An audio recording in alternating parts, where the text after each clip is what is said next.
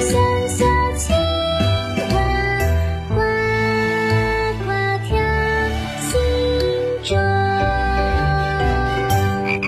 宝林叔叔讲故事各位大朋友各位小朋友们大家好欢迎来到以故事教育为宗旨的宝林叔叔讲故事听宝林叔叔讲故事越听越聪明。我是宝林叔叔。大家好，我是宝林叔叔的故事小助手小青蛙呱呱。我们每天为大家送出精彩的故事。是啊，这些故事家长朋友们听一听也是很有童趣的。嗯嗯，接下来我们马上进入故事一箩筐，开始我们今天的故事。故事一箩筐，故事一箩筐，世界上最好的玩具。小云熊工作室出品。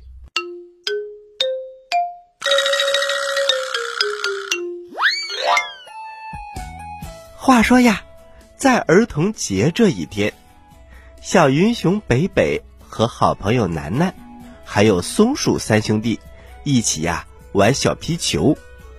正当他们三个你扔给我，我扔给你，玩的正开心的时候，有一个凶巴巴的声音在背后响起：“把小皮球给我交出来！”大家回头一看，是小霸王阿宝。阿宝气势汹汹的挥舞着玩具宝剑。我是大名鼎鼎的玩具海盗阿宝，快点把小皮球给我，不然我就把你们打得满头是包。我说到做到。大伙儿都惊讶的瞪着大眼睛，因为阿宝还拎着一个大口袋，里面塞满了各种各样的玩具。这是阿宝今天收到的儿童节礼物。北北疑惑的挠挠头：“你都有那么多的玩具了，为什么还要抢我们的小皮球？”阿宝不屑的说：“那些玩具一点都不好玩。刚刚你们笑得那么大声，你们的小皮球一定很好玩。快点给我交出来！我可是玩具海盗，我要得到世界上最好玩的玩具。你别欺负人！”楠楠撸起袖子，正准备教训教训这个小霸王的时候，北北忽然想到了一个主意。他拉住楠楠，并且趴在楠楠的耳边小声的说了几句。楠楠听到了之后，把小皮球扔给了阿宝。哼，你拿去玩吧。阿宝得意洋洋的拿走了小皮球，他学着大家刚才的样子。往空中一下一下的抛着小皮球，可是很快他就觉得无聊起来，而且皱起眉头。嗯，这个好玩的小皮球怎么一到我的手里就觉得没意思了呢？这时啊，阿宝忽然听到楠楠、北北还有松鼠三兄弟又传来了开心的大笑声。嘿嘿嘿嘿，太好玩喽！太好玩喽！哦，他们一定又有什么好玩的玩具了，我一定要把它抢过来。阿宝匆匆的跑过去一看，楠楠和北北哪里还有什么新鲜玩具呢？原来呀，他们是在玩老鹰捉小鸡的游戏。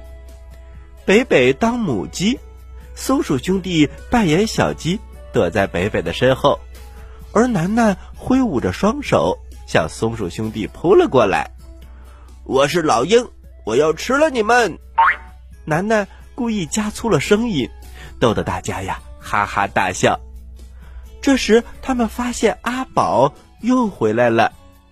楠楠向阿宝摊了摊手：“你看，我们现在什么玩具都没有，这回你可什么都抢不走喽！”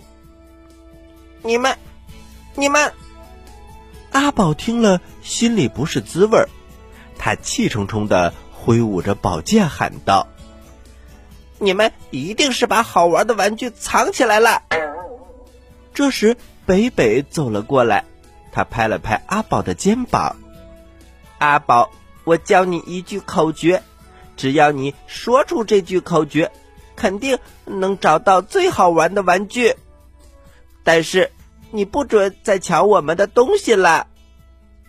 没问题，我说到做到。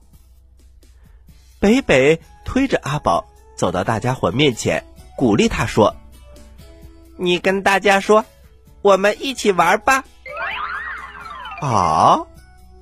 阿宝瞪大了眼睛，他犹犹豫豫的对松鼠兄弟说：“一一起玩吧，呃，一起玩，呃，玩我袋子里的玩具。”说着，他就把装了满满玩具的大袋子。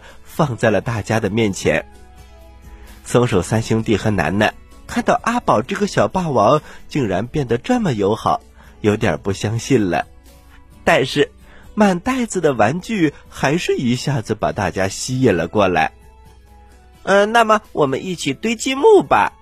嗯，我们一起玩小陀螺。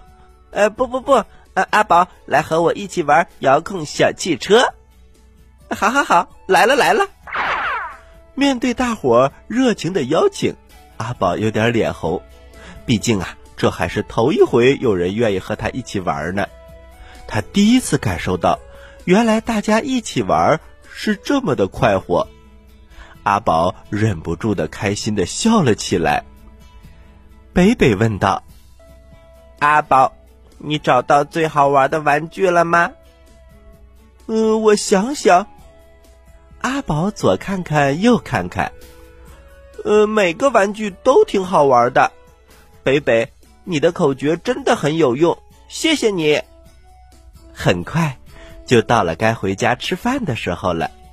阿宝有点羞涩的说：“你们明天还跟我玩好不好？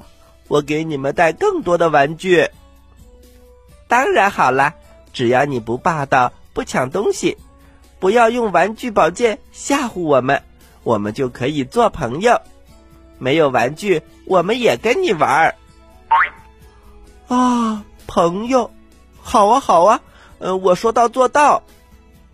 阿宝连忙点头，他再也不想当什么玩具海盗了，因为玩世界上最好玩的玩具，也没有和好朋友们在一起玩的开心呢。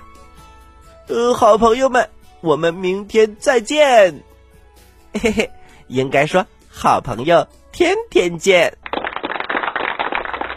哈哈，小朋友们，你们有好朋友吗？请把你好朋友的姓名发送到我们的微信公众平台“宝林叔叔讲故事”的留言区，让宝林叔叔认识一下吧。当然，要记得把宝林叔叔也介绍给他们哟。宝林叔叔非常想找机会和大家一起玩儿。嗯，小朋友们，还有我哟。好啦，我们休息一下，一会儿还有更好听的故事讲给大家听喽。在遥远的地方，有个奇怪的星球上，住着一只可爱的小青蛙。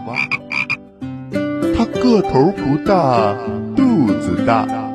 眼睛不小，心眼儿小，嘴巴不甜，爱吃甜，有事儿不叫，没事儿叫。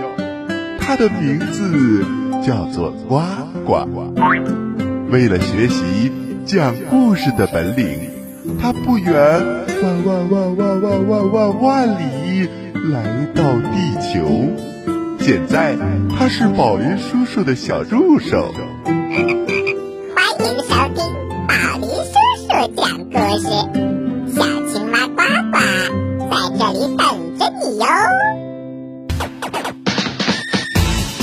歡迎繼續收听宝林叔叔讲故事。欢迎回到宝林叔叔讲故事，我是宝林叔叔。大家好，我是小青蛙呱呱，好久没有听小云熊的故事了。是啊。所以今天让小朋友们听个够，接下来还是小云熊的故事。云朵红绿灯，出品广州小云熊。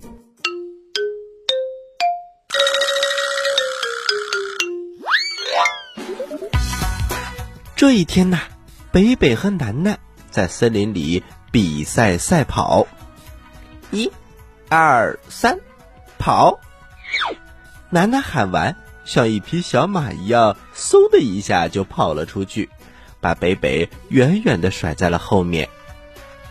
北北，你追不上我！楠楠得意的笑了起来。就在这时，北北忽然大声的喊：“楠楠，小心！”可是已经来不及了，咣当一声，楠楠和一只小猴子撞在了一起。哎呦！楠楠摸着自己红红的额头，他正要对小猴子生气，却看到小猴子坐在地上，抚着自己的腰，一副痛苦的表情。哎呀，我的腰被你撞伤了，站也站不起来了。楠楠很愧疚，他连忙向小猴子道歉：“对不起，小猴子，我不是故意的。”小猴子呢，还在哎呦哎呦的叫，好像疼得快要哭了。北北追上来，连忙说：“我们赶紧带小猴子去找乌龟医生吧。”就这样，楠楠、北北扶着小猴子来到了乌龟医生的诊所，没想到。诊所里还有好几个病号在排着队，他们都是在森林里被撞了。长颈鹿撞伤了脖子，斑马撞歪了下巴，小青蛇撞坏了脑袋，忘了自己是谁。从诊所离开，北北皱着眉头，看来森林里常常发生交通事故，怎么才能让大家不要撞到别人呢？楠楠想了想说：“星星市有很多红绿灯，车子才不会变成碰碰车。也许森林里也要有红绿灯。”嗯，你说的没错。北北想到了办法，噼里啪啦变闪电，北北什么都能变，变，云朵红绿灯。就这样。森林里的交叉路口上升起了一盏盏云朵红绿灯。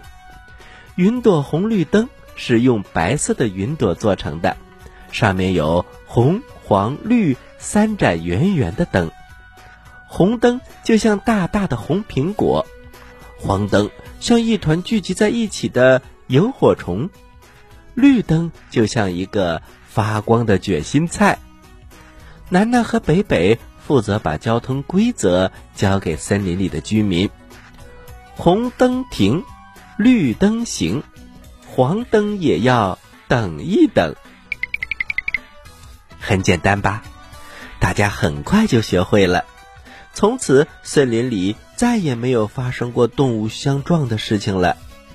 在森林大会上，大象管理员特别表扬了楠楠和北北。感谢他们想到这么好的主意。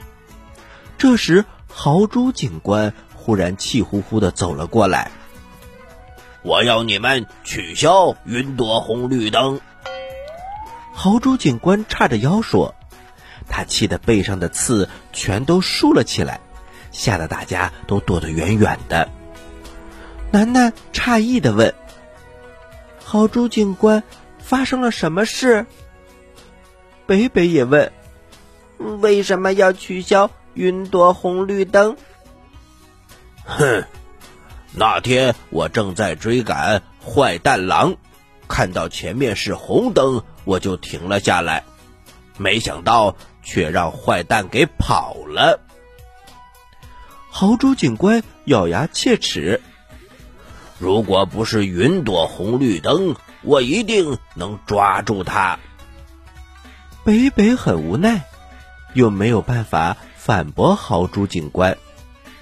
豪猪警官气冲冲的转身就要走，我这就去把云朵红绿灯都拆掉。就在这时，他身后响起了一个病殃殃的声音：“豪猪警官！”豪猪警官回头一看，看见一个全身包裹着绷带的家伙。从树林里一瘸一拐的走了过来。你是谁呀？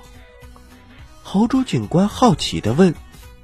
全身包裹着绷带的家伙来到豪猪警官的面前。我是坏蛋狼，您把我抓回去吧，我再也不敢逃跑了。大家都吃了一惊。你是坏蛋狼？你怎么变成这个样子了？呃，那天我没有看红绿灯，不小心冲了进去，冲到哪儿了？您知道吗？全是刺儿，全是刺儿的荆棘堆，嗯，疼死我了！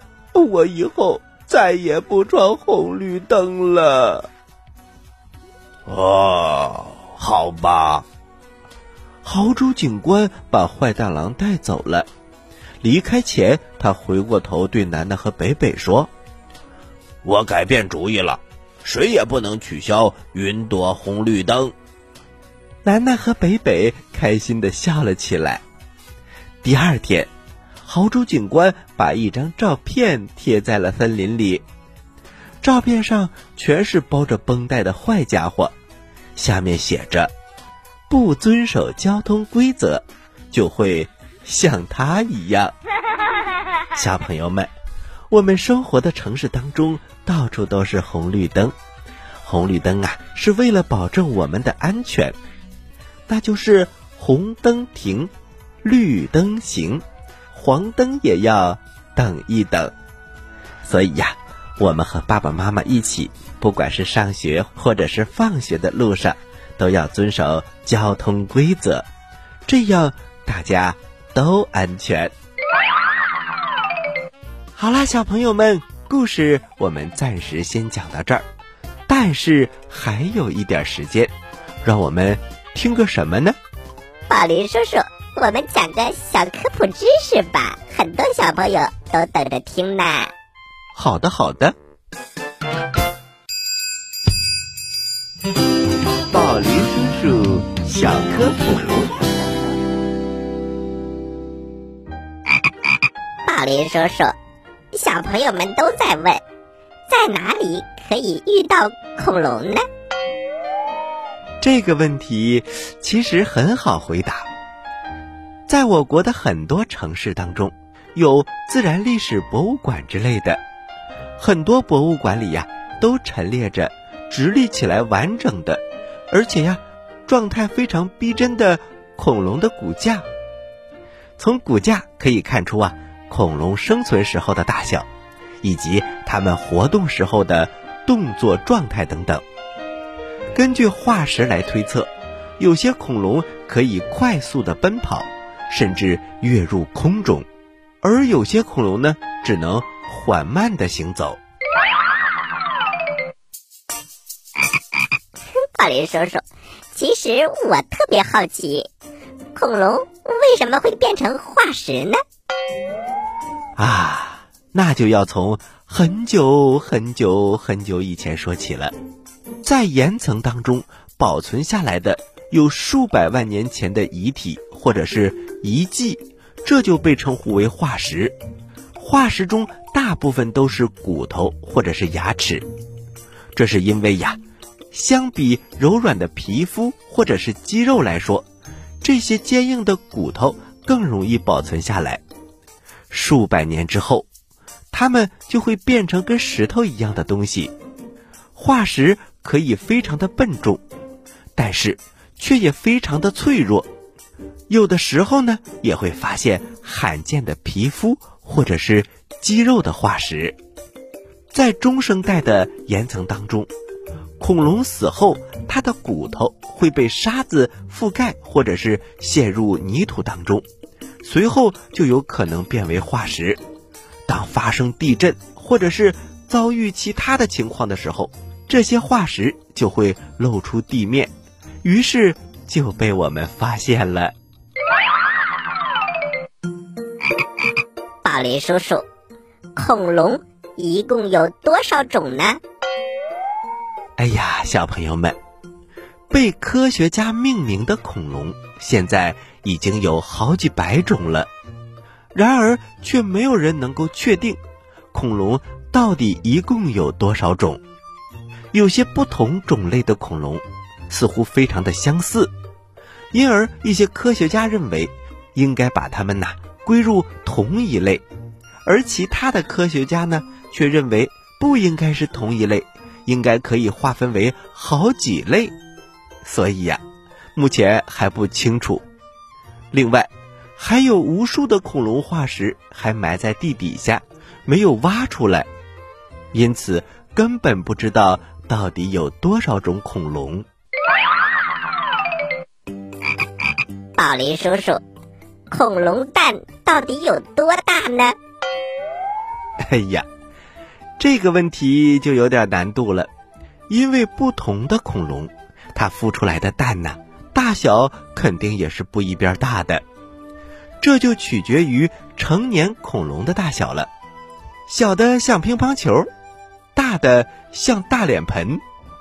最小的恐龙蛋呢，当然是现在发现的，只有四厘米这么大。最大的恐龙蛋呢，呃，现在发现的就有四十厘米那么长。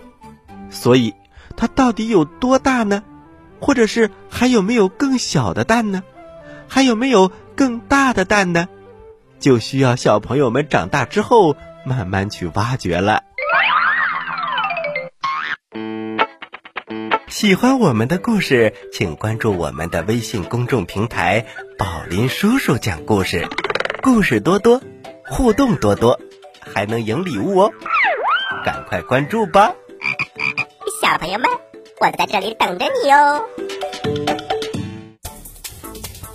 您现在收听的是。宝林叔叔讲故事，嘿嘿嘿，哈！好了，小朋友们又连续讲了好几个小科普知识，都是关于恐龙的。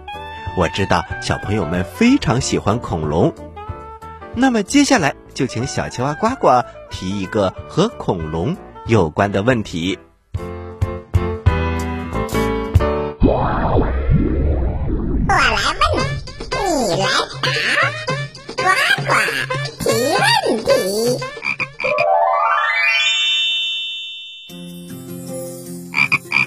小朋友们，我的问题很简单，那就是恐龙和孔融，就是孔融让梨的那个孔融，他俩有什么不同呢？